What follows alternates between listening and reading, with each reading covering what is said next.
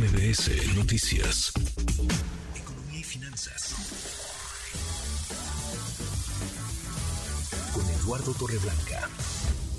Lalo, qué gusto, qué gusto saludarte, ¿cómo estás? Muchas gracias, gusto en saludarte también, Manuel, y poder saludar al público que nos escucha. Muy buenas tardes. buenas tardes. Lalo, el robo, el robo de combustibles a Pemex, por si algo le faltara a esa empresa tan eh, eh, lastimada, tan golpeada, patrimonio de los mexicanos, es escandaloso. Lalo, y podría ser mayor que el presupuesto, incluso del Congreso, de ese tamaño, lo que pierde petróleos mexicanos por los robos. Sí, efectivamente, Manuel, recordaremos todos que al inicio de la presente administración federal, el primer reto importante que tuvo que enfrentar el presidente de la República fue pues tratar de controlar y, erradicar el huachicol, la, la ordeña de ductos de Temex para obtener de ahí gasolinas que se vendían en eh, pues en tiendas, bueno, tiendas es un decir, ¿no? En lugarcitos ahí acondicionados eh, como supuestos despachadoras de gasolina eh, que se extendían a, la plena luz del día en pequeñas poblaciones o a los laterales de las, de las principales carreteras en el país. y teníamos la idea de que el huachicol se había pues controlado, si no erradicado, sí controlado, y nos damos cuenta que lamentablemente es una práctica cada vez más común que no se le ha podido erradicar y que sigue creciendo el robo, ya no solo de gasolina, sino también de gas. Eh, los expendedores de gasolinas en específico hablan de que de cada 100 litros que se venden en el país, aproximadamente el 30% ya debe de ser derivado de un acto de robo a la empresa productiva del Estado.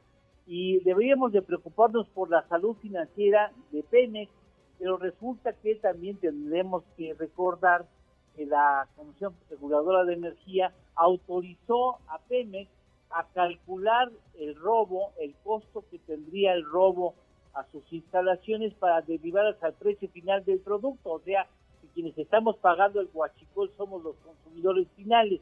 No le hace daño a la empresa productiva del Estado, sino más bien a nuestras finanzas. A veces olvidamos eso y quisiéramos que si se hubiera controlado el huachicol, el precio de la gasolina o del gas sería más económico porque no tendría ese elemento, ese factor de merma elegantemente eh, implica el robo que se está haciendo a la empresa para estatal. Y hoy ese tema tendrá que ser considerado para el próximo gobierno. ¿Cómo vamos nuevamente a tratar de controlar el hurto de productos derivados de esa empresa productiva del Estado? Porque no podemos permitir en lo que se roba a la empresa sea, por ejemplo, el presupuesto de cinco secretarías de Estado o del presupuesto sea mayor al presupuesto del Congreso, como lo acabas de señalar, o que sea prácticamente del doble de lo que se le destina al INEGI, o sea, pues este, a quién estamos pagando por la ineficiencia en el control de este tipo de situaciones que no debieran de suceder, estimado Manuel. Pues sí, qué, qué interesante, Lalo, y cómo, pues sí, la delincuencia nos cuesta a todos, incluido a petróleos mexicanos y un montón de dinero. ¿Postre, Lalo? ¿Tenemos postre?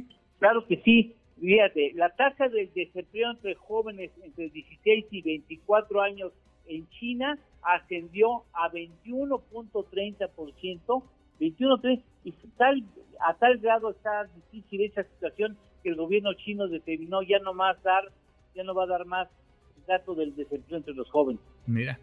Abrazo, gracias Lalo. Gracias a ti, Manuel. Buenas tardes. Muy buenas tardes.